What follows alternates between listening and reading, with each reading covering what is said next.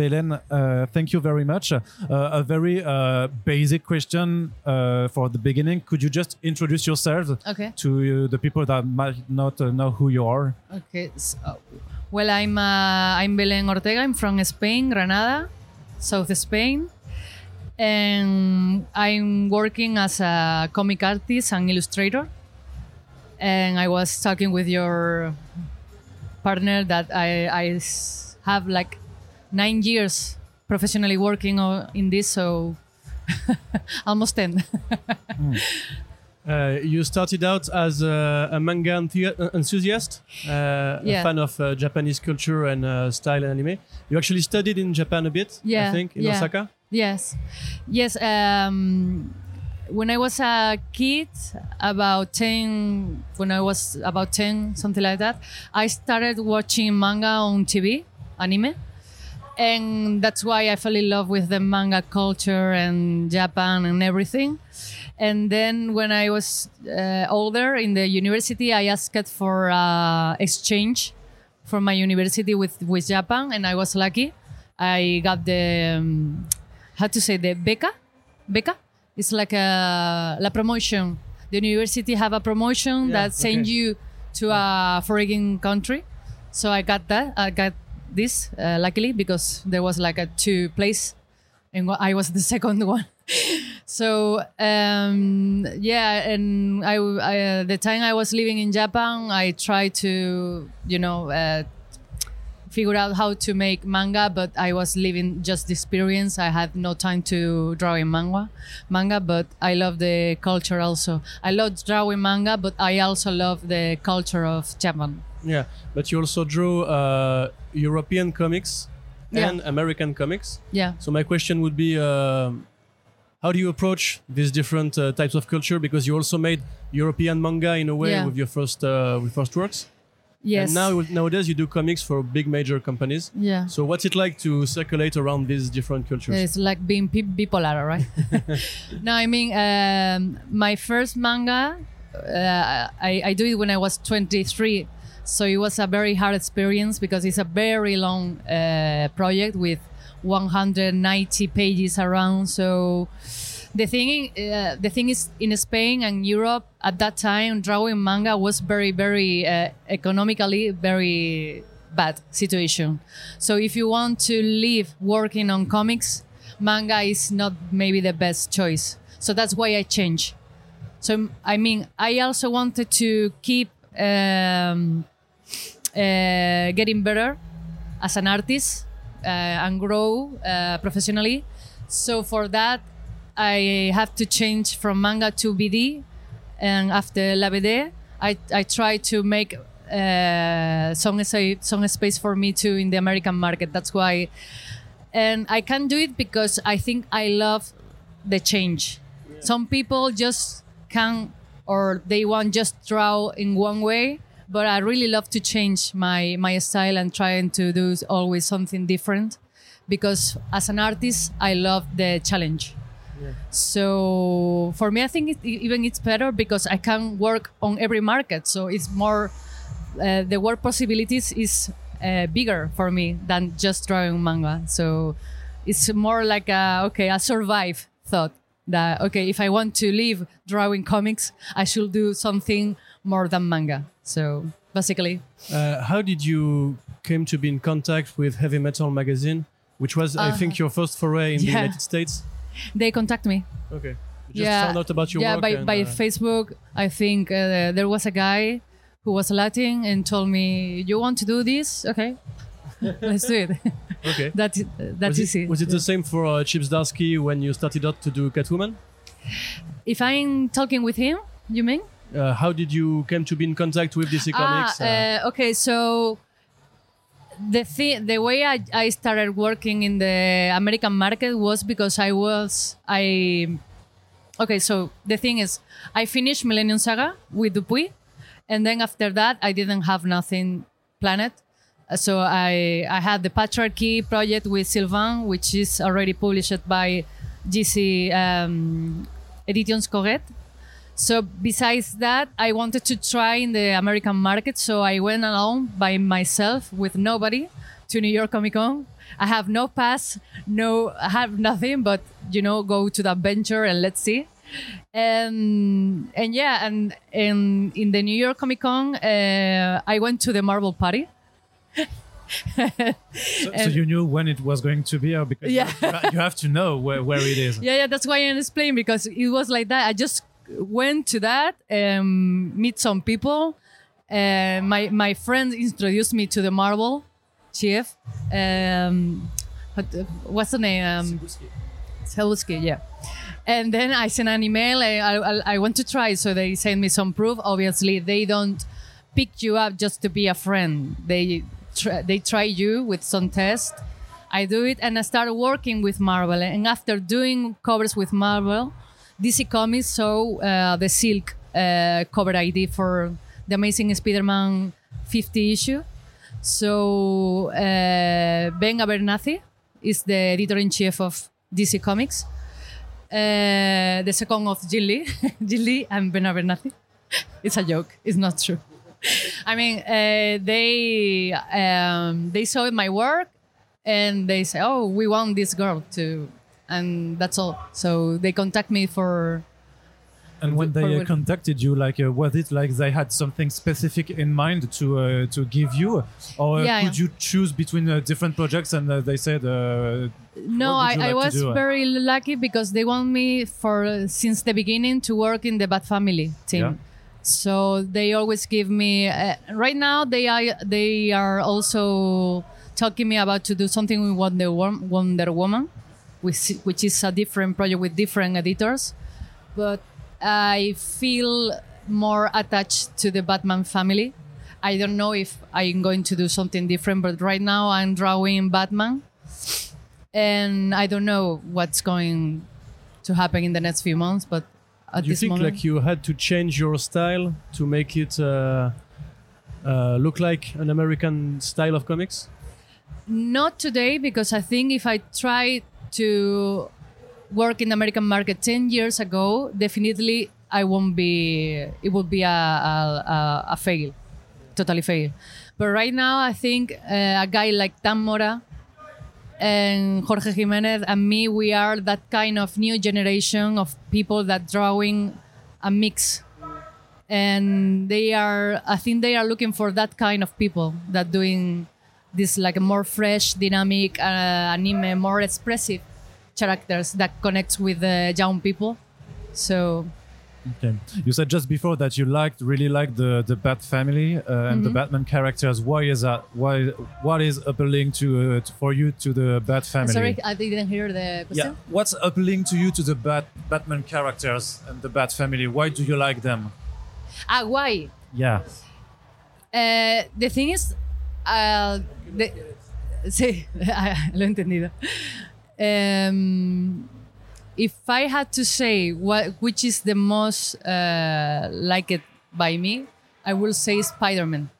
But please don't do don't do me draw the, the buildings and everything with the Spider-Man. I mean, I'm more uh, attached to the Marvel's character, but ironically, I feel more comfortable drawing the Batman characters. So, for example, when they asked me to do the Tim Drake story, just between you and me, I didn't know who was Tim Drake. Okay, so I say, okay, why? Uh, who is Tim Drake? You know. But after that, when I knowing, when I started working and knowing the characters, I realized that I feel more connected with that kind of uh, stories that are more realistic, maybe. I don't know. It's more. I enjoy drawing more the the human part of the superheroes. That's just a battle and action, and I think they know that in DC. So that's why they are trying to give me something that is not just uh, pin-ups and action stories. And did you feel some kind of pressure uh, when drawing the Tim Drake story because there was a huge change for the character uh, in terms of sexuality? That, I that- didn't know nothing about that. They Didn't- didn't tell me nothing. So it was just a didn't get any huge feedback, uh, snowball. No, I mean when they offered me to do the Tim Drake story, they didn't tell me nothing about what they were planning to do with him. So I, I had no idea.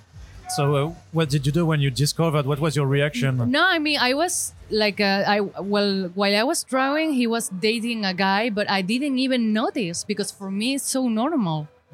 But when I put some drawings, I, I I see that people getting very very very excited about it, and and I was asking to my boyfriend, which is Javi Fernandez.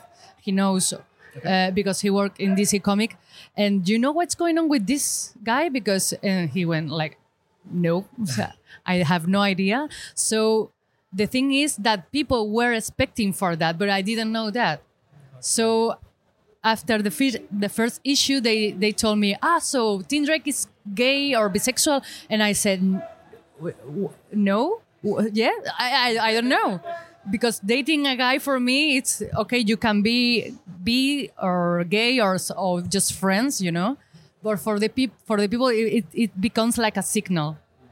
So after that i was like a more prepared for what's coming and probably the last issue. Uh, even i was expecting some reaction. I didn't expect at all the final reaction of the people because i get like a, a huge amount of call calls from every part of the world for mm, interviews and asking me for for this just for the bisexual thing. And I, and I think it was ridiculous really because for me it's like a mm, super normal thing. But for the for the for the news was like a wow it's because it was a huge change for characters which has been out for like 20 th- 30 years. Yeah. and it was also something that was uh, uh, supposed uh, by the lgbt community and then it was really out in the field uh, because uh, dc had a long Yeah. history also with, without acknowledging the sexuality of their characters yeah and when So I, I think that's why it went a little bit yeah when uh, I looking high. for I, I knew that okay this is a very long story and I didn't know that all th- these kind of things but in the the the DC didn't warn me about it anyway I will do it anyway I mean but I just wanted to okay let we're going to do this so a little warning will be okay but no at the end I'm very proud I'm really proud to be chosen for and I'm very I feel very lucky for being the one who draw that pages Do, do you have future projects on the American market specifically? Uh, you talked about Wonder Woman. Yeah, I'm working right now with DC, but I have uh, the I have to finish the trilogy I'm doing for Friends with Patriarchy. We just finished the second volume, which will be out in June, and the next one will be out next year. So uh, between the space I have free for doing more things, I'm working with DC. But right now, I'm just working uh, doing one issue uh, for Batman, the main the main uh, story. Uh, 136 issue Okay. is the issue I'm drawing. So so that's all I can say by now. Yeah, sure. And I hope more stuff to come in soon. So. But that was uh, Ben Ben uh, that uh, picked you to do the Batman uh, and the Catwoman backups with um, Chip Zdarsky or, or, or not? Uh, was it Ben uh, Abernathy choice? Ben? Abernathy. Uh, I was um, since I started in this in DC Comics. Uh, a editor called uh, Dave Wielgosz was in charge of me, and sadly he li- he left DC Comics last month. So I'm already in contact with Ben Abernathy and Chip Zdarsky for for this. But after this, I, I, I don't know who will be my editor because, as I said, David left. Okay. I, I, I cry really. I will miss him so much. Um, uh, have you ever thought about uh, doing uh, other creator-owned books, but in the American field? Because you're also you're already doing uh, creations uh, in Mm. the French market. Uh, with Dupuis and uh, Corrette, but uh, do, would you like to try, uh, for example, at Image or Yeah, Boom yeah, or definitely, something yeah. like that? Yeah, because I, I don't like especially drawing superhero. Just uh, I think it's a good story. For me, it's the best um, the best uh, option. I mean, if I can choose, I do prefer do a good uh, story and not just superhero just because it's superheroes. You know. So well, yeah. The thing is that I I have to to find the right writer with the story, and that's very difficult. But because everyone is so busy, and they are like, okay, I have like mm, full my agenda until next mm, two years. I won't be open to do.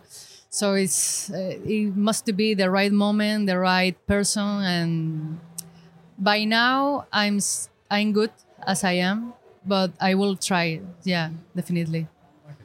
Uh, you said uh, because it, it's true that there are uh, a lot more uh, European and especially from Spain and Mhm. Italy, but also from South South America uh, artists who go to DC Comics and Marvel Comics. You, you have Mhm. Redondo, you have Rodriguez, you have yourself. Uh, do you think it's a trend? And do you think the editors are looking for this kind of um, outside of the typical American style Mhm. uh, for the next uh, wave of uh, comic book about superheroes? Yeah, I think uh, I think I have like the because I'm on my 30s, so I think young people on their 20 are more even new than we are, obviously.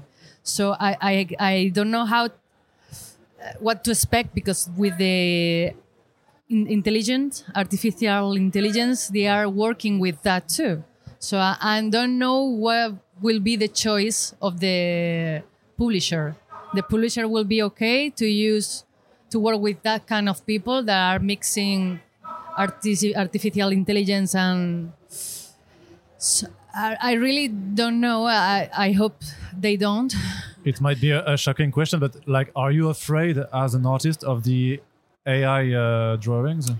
I'm not afraid, but I know that people can be very nasty, and publisher too.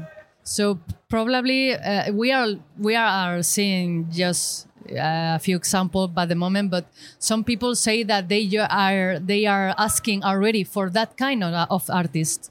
So they just get started with all these things. So at the end we don't know because you know sometimes go like, like this like a mountain in a park so we are going this way but when everything settles and let's see what the public and everything works i don't think people like to you know bring their cover with the comics to a, a who Yeah, Who is who's going going, to to, sign it? Yeah, so there's a thing that I think uh, we will be okay because people need people. yeah. Who's to going connect. to Who's going to ask for a commission? You know, Yeah, for example. for an original drawing. So, So the people who do that can do commission. So they will they will be like a fake artist, Yeah. right? So I'm not afraid because of that, but I'm afraid that for the people that that is um, they are starting right now, probably they will have that kind of uh, what should I do, you know? Because the faster way is trying the artificial intelligence. Hmm. The hard way is our way drawing hours and hours and hours and hours at home. okay, So let's see. Let's see. Thank you very much, Belen. Thank you. Thanks. Gracias.